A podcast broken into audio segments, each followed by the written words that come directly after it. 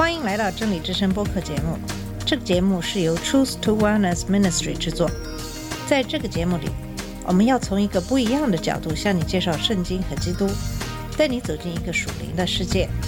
我们的节目在每个星期二、四、六更新，欢迎你的收听和关注。all the colors of the.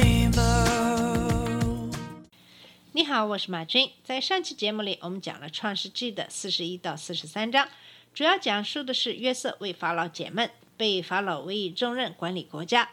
在七个丰收年里，广积粮食；在七个饥荒年，各地百姓都到埃及来。约瑟的兄弟也听说埃及有粮食，过来寻求帮助。约瑟借着这个机会，让他们把他的弟弟贝雅敏给带来。在四十四章里，继续叙述这个事情的发展。在四十四章讲到，约瑟的众弟兄启程离开埃及，返回迦南。约瑟吩咐人把他的银杯放在便雅悯的口袋里。这杯不单是他饮用的杯，更是他占卜用的。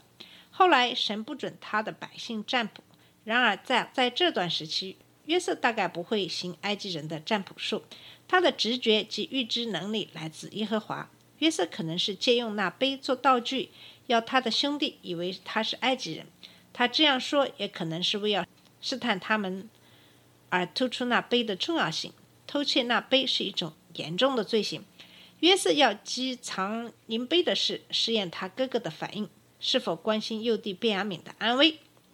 随后，约瑟的众弟兄被指责偷去那杯，他们为力证个人无辜，就不加思索地说，在谁的口袋里找到杯子，就叫他死。约瑟的仆人同意，在谁那里搜出来，谁就做他的奴仆。结果杯子在便雅悯的口袋里搜出来，众弟兄哑口无言，回城去了。约瑟指责他们后，犹大建议他们全部都留下做约瑟的仆人，但约瑟说只要留下便雅悯，其余的可以返家。约瑟把杯藏在便雅悯的口袋里，又要扣留他，是刻意叫众兄长承认他们曾犯杀人罪。约瑟这样做是要众兄弟记起自己犯过的罪，使他们亲口认罪。他悉心策划，先后扣留刘辩和便雅悯，是要知道他的众兄是否仍然对被掳手足的呼喊声和经历丧子之痛的父亲的眼泪不闻不问。他绝妙的计划成功了，他装作时而严苛，时而仁慈，叫众兄弟非常不安。他的良善引导他们认罪悔改。这段故事也预示以色列的渔民悔改认罪，是因感弥撒亚的死而发。他们为他悲哀，如丧独生子的悲哀一样。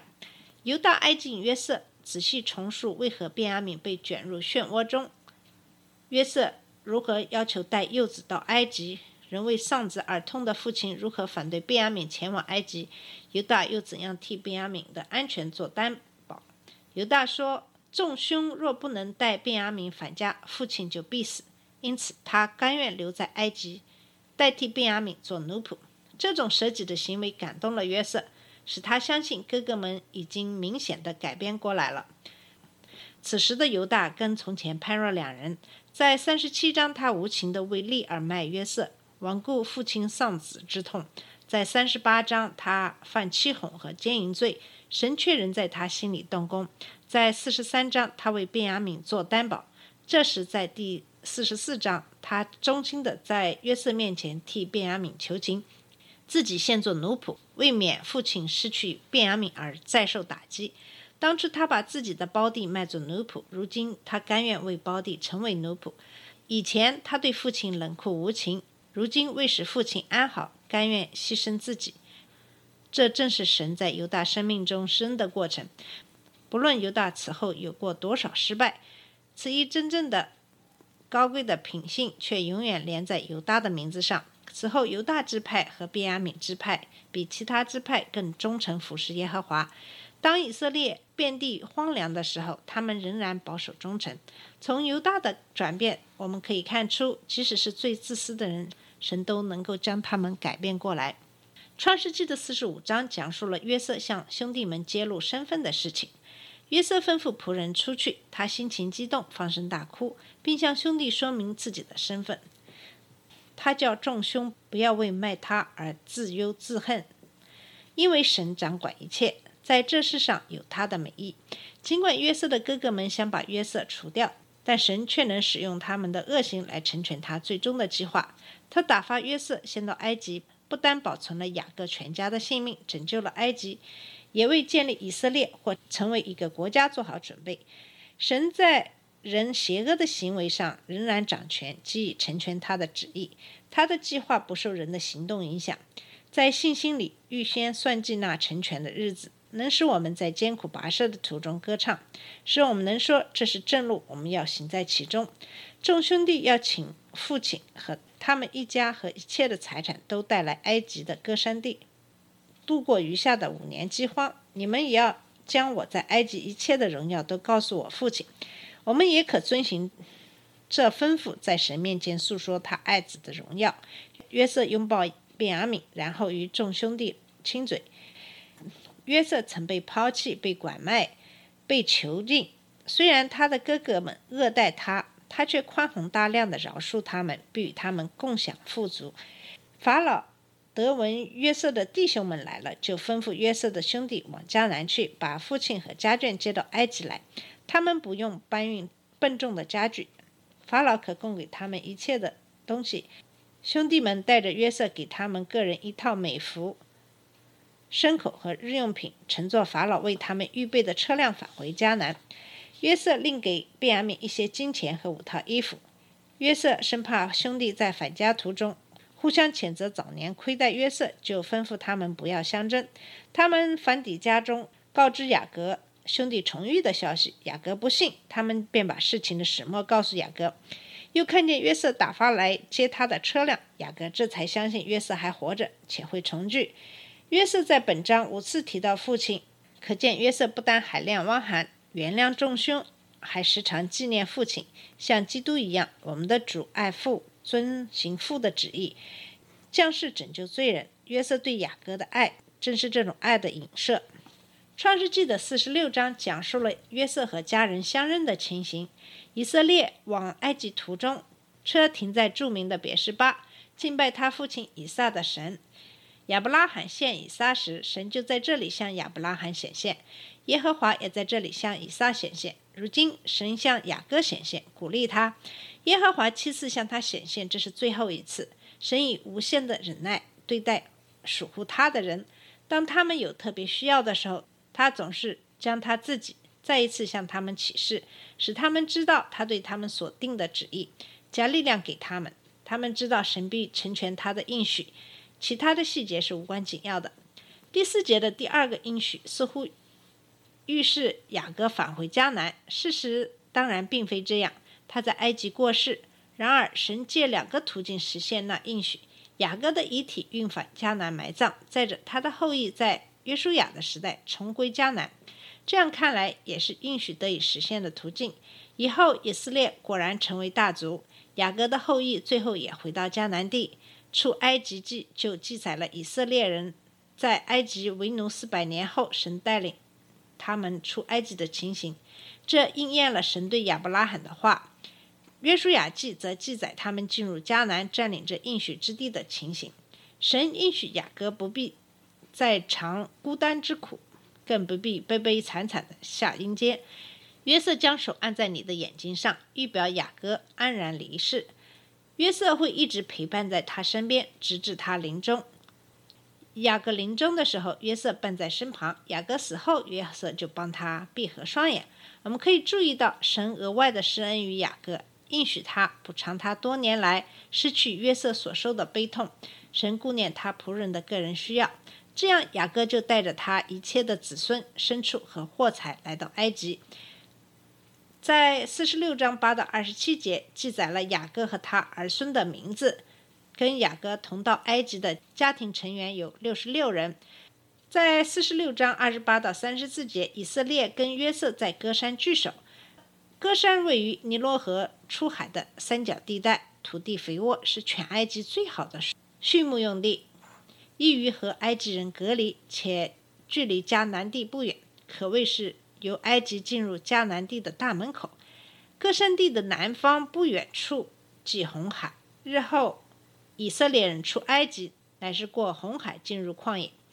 雅各和儿子们打算留在那里，因为那地绿草如茵，最适合牧养牲畜。他们协议告诉法老，他们是牧羊的人。当时凡牧羊的都被埃及人厌恶，法老就容他们住在歌山地，远离王宫。他们居于歌山，与埃及人不相往来。一是因为他们的国籍，二是因为他们的职业。神要他们留居那地，是要培育他们，直到他们成了大国，成功占领神应许赐给他们先祖之地，同时也使他们避免和埃及人混杂来往，不至于随从埃及人的恶俗。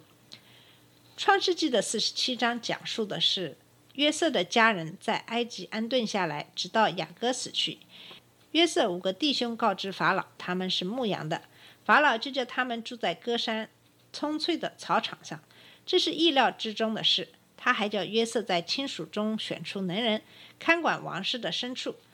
在这一章的七到十二节，约瑟安排年届一百三十岁的父亲与法老见面，雅各给法老祝福，意思是这位年迈卑微的犹太人身份比埃及的王室还要高，因为位分大的要给。位份小的祝福，雅各虽然是宰相的父亲，但是无论如何地位总比法老小一点，并且雅各又是一个逃荒的人，他到法老的地方来，还得靠法老得粮食。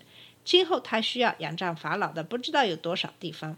但是在这里我们看见雅各在法老面前并不失去他的地位，他知道在属事方面，虽然法老的位分是大的，但是在属灵方面法老的位分却是小的，所以他能替法老祝福。雅各对法老说：“他平生的年日又少又苦。事实上，大部分的苦头是他自己造成的。纵观雅各的一生，的确是苦多乐少。为避开哥哥的怒气，他只身远赴异地。他受尽舅舅拉班的剥削，餐风宿露；而在自己的家里，又与妻妾相争，女儿底拿被辱，儿子西缅和利位杀人惹祸，爱妻难产而死。长子刘辩。”污秽他的床，爱子约瑟被众兄出卖，最后又遇饥荒，显示西缅和便雅悯。他的生命里真是充满了辛酸苦痛。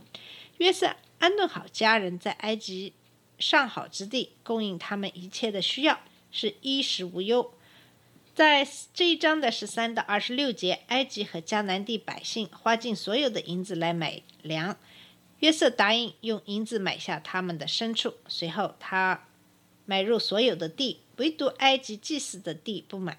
给百姓种子、种植谷物，把种地的五分之一纳为地租，安排得当。从二十七到三十一节讲以色列临死的时候，要约瑟答应他，把他葬在迦南地希伯伦的麦比拉洞。他这个请求并不是完全出于天然情感的因素。雅各深知在神的旨意中。埃及并非他们永远安居之地，所以不论此刻环境如何，他都没有忘记神给他的应许。他信靠神，在信里遇见子孙回归神所应许之地。雅各在床头敬拜神，这位曾经篡夺长子名分的人，以敬拜结束生命。希伯来书评为信心伟大，又是敬拜者，只是他一人。他靠着神的恩典走过了漫长人生的道路，并在神。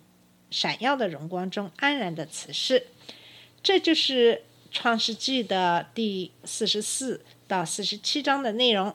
啊，我们今天的节目就到这里，在下一次的节目里，我们会继续给你讲解创世纪的最后三章。谢谢你的收听，下次节目再见。这里是真理之声播客节目。真理之声是 Truth to Wellness Ministry 旗下的一个节目，由 Truth to Wellness Ministry 制作和播出。如果你有什么想跟我们分享，请给我们发电子邮件，我们的邮箱地址是 truth to wellness at gmail dot com。你也可以直接去我们的网站 www dot truth to wellness dot com 浏览更多的信息。下次节目再见。All the colors of the rain.